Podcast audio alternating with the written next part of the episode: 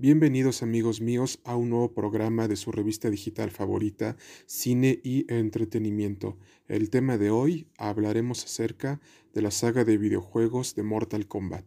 Sin más preámbulo, comenzamos y que disfruten el presente episodio.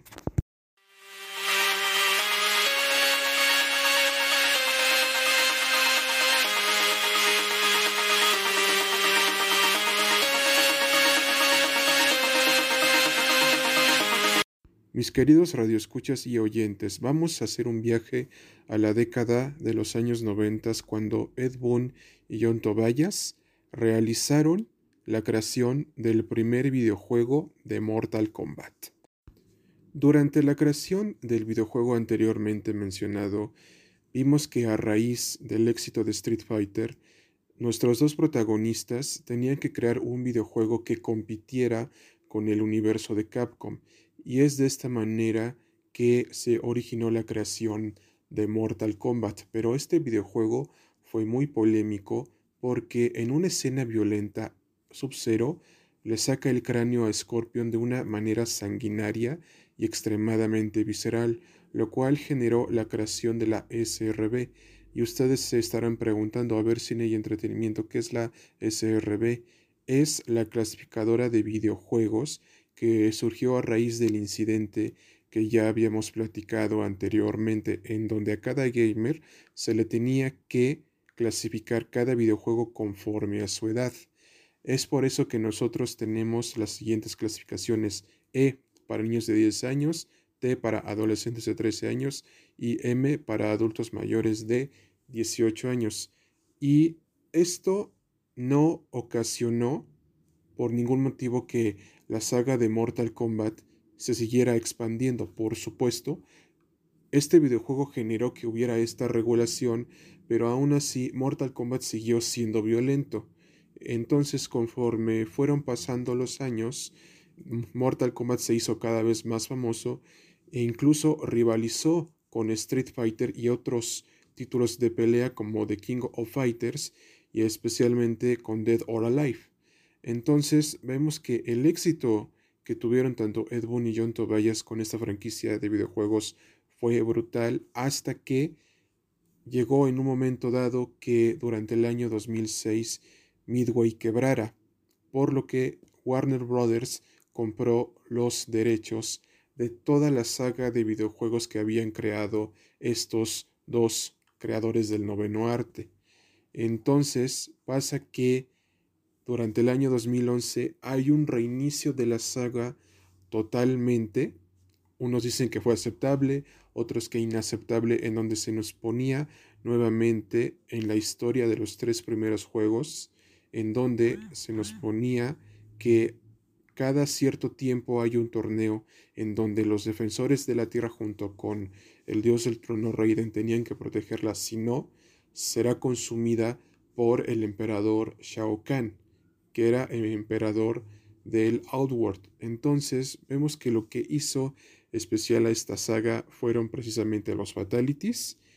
y especialmente los, los movimientos brutales que se vieron en los primeros videojuegos de la década de los años 90 en arcade Super Nintendo y especialmente cuando ya se dio el salto del 2D al 3D con las consolas de Xbox 360 hasta la actual generación de consolas de PlayStation 5 y PC 4. Entonces vemos que durante el éxito de esta franquicia se realizaron varias películas y varias series animadas de la misma y especialmente, especialmente la primera película de Paul W. Anderson tuvo un gran éxito porque, en fin, no adaptaron completamente los fatalities y respetaron la mitología de los personajes. Hubo una segunda película que no tuvo tanto éxito y posteriormente hubo proyectos e intentos de, de, querer llevar a Mortal Kombat otra vez al cine. Un ejemplo de esto lo podemos ver en el, en el cortometraje de Mortal Kombat que hizo un, un, tal, un desconocido Kevin Tancarroen y especialmente que derivó en la serie web de Mortal Kombat Legacy que tuvo dos temporadas y esto originó que se construyera un nuevo proyecto con este director pero desgraciadamente no se llevó a cabo y fue precisamente en el año 2021 que se estrenó Mortal Kombat 2021, pero ya con la visión de James Wan y con un, y con un director desconocido que nada más tenía experiencia en comerciales, la cual resultó ser un rotundo éxito respetando la violencia y los fatalities que caracterizaban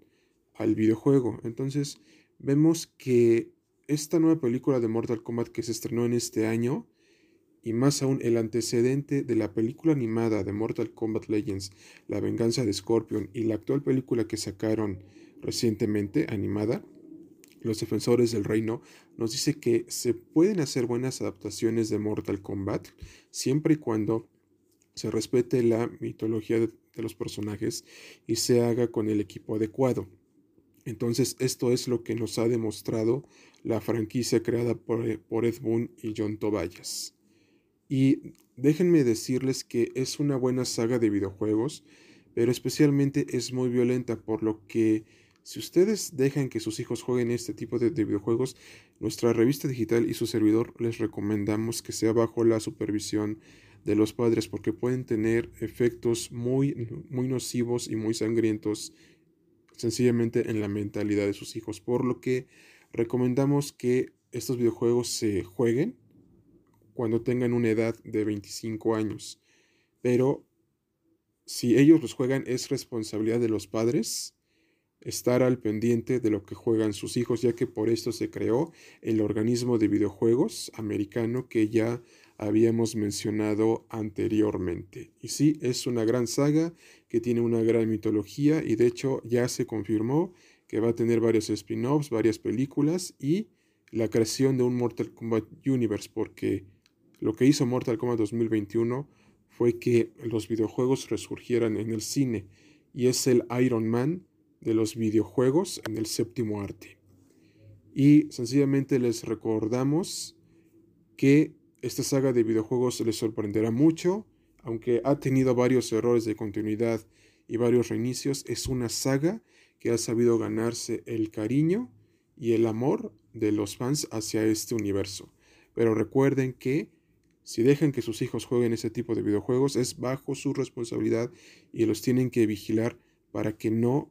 hagan cosas de las cuales se puedan arrepentir el resto de su vida. Y lo más recomendable es que los jueguen cuando tengan